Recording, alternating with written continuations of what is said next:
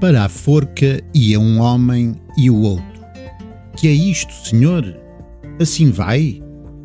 E o enforcado, eu não vou, estes me levam.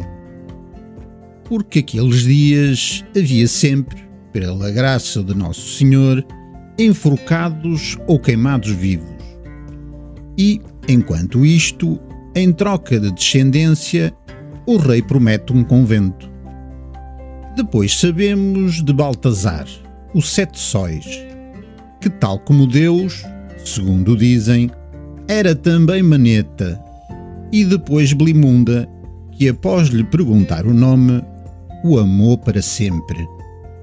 Ela a sete luas, que conseguia ver por dentro, e fica-se a saber da grande aventura que pelos ares, que não por terras ou por mares, aquela passarola os haveria de levar, para onde jamais ninguém.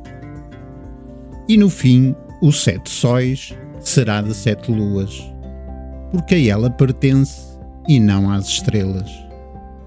E mais não digo, que tudo dito está. Boas leituras!